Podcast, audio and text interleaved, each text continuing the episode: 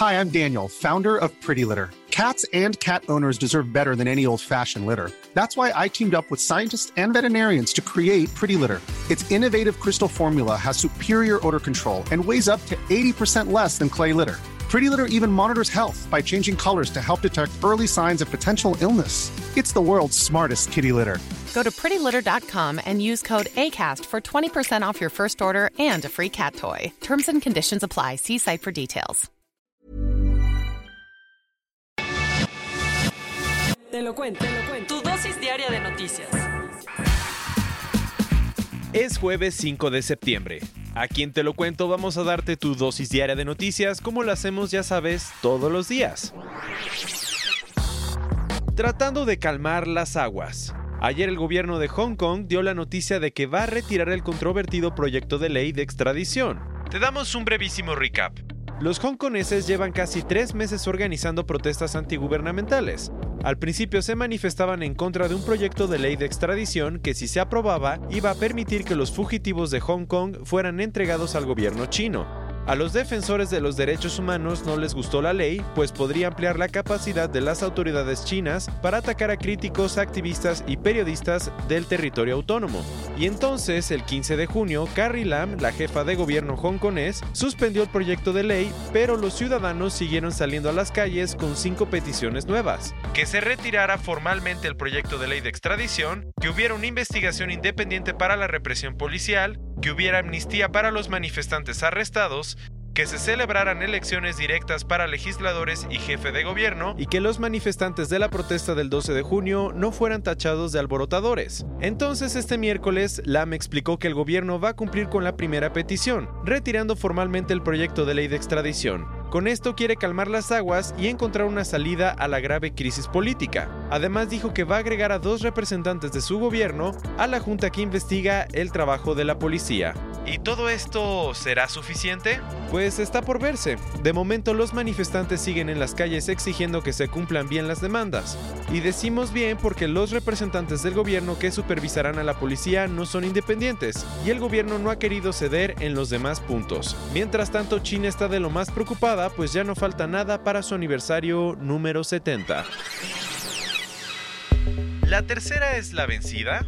Ayer Google recibió una nueva multa por violar la privacidad de sus usuarios. Resulta que YouTube, el sitio de videos de Google, va a tener que pagar 170 millones de dólares por recopilar los datos personales de niños sin el consentimiento de sus padres. En específico, la Comisión Federal de Comercio multó a la compañía con 136 millones de dólares y el Estado de Nueva York con otros 34 millones para resolver una que otra acusación parecida. Además, la comisión llevaba un tiempo investigando la forma en que la compañía maneja los datos de los menores de 13 años, pues en Estados Unidos los niños están protegidos por una ley federal que requiere el permiso de sus padres para que las empresas puedan recopilar y compartir su información personal. Suena lógico, ¿no? Al parecer, además de rastrear información sobre lo que los niños ven y recopilar información personal de los dispositivos, el sitio de videos promocionaba con sus clientes la popularidad que tiene entre los menores, por si no sabías, esta es la tercera multa que recibe YouTube por violar la privacidad de los usuarios, aunque los 170 millones no son nada contra las que han recibido otros gigantes como Facebook.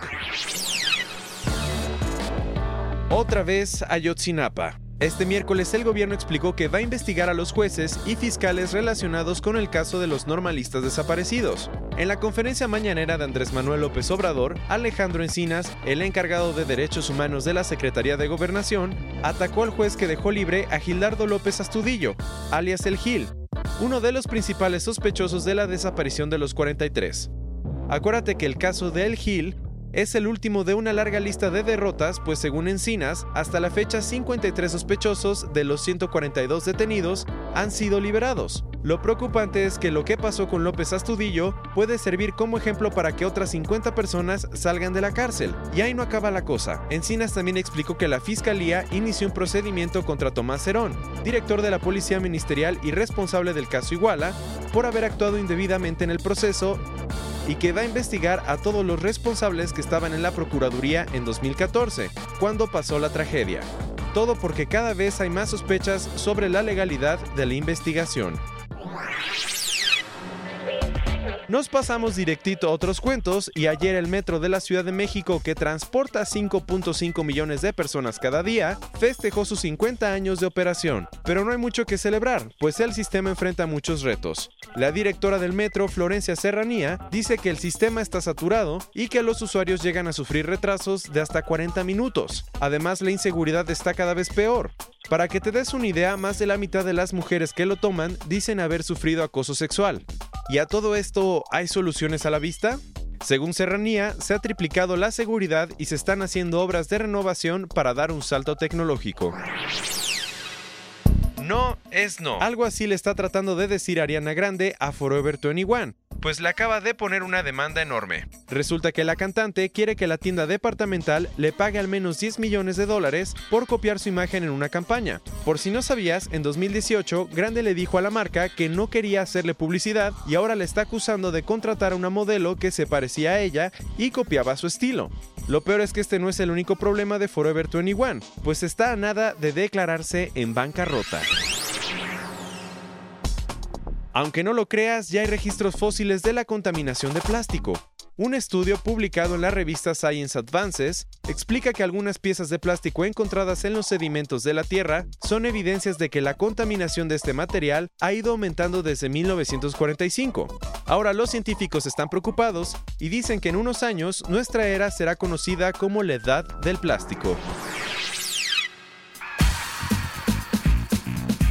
Cerramos las noticias de este jueves y la semana en la política británica está lejos de tranquilizarse. Ayer los parlamentarios le dieron un nuevo golpe al primer ministro Boris Johnson, votando a favor de un proyecto de ley para evitar un Brexit sin acuerdo. Además, horas después rechazaron la solicitud de Johnson de adelantar las elecciones. Así es, todo parece indicar que tanto la oposición como el propio Partido Conservador del líder del Reino Unido se han ido en su contra. Esta fue tu dosis diaria de noticias con Te lo cuento. Yo soy Diego Estebanés. Recuerda que también estamos en Spotify, así que no olvides darle clic y volvernos a escuchar mañana.